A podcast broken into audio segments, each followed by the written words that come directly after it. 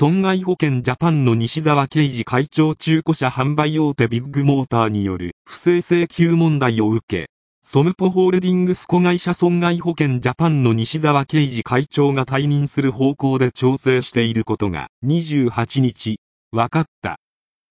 Sompo Japan Insurance Inc. Chairman Keiji Nishizawa is expected to step down over an automobile insurance fraud scandal involving used car dealer Big Motor Company, it was learned Wednesday.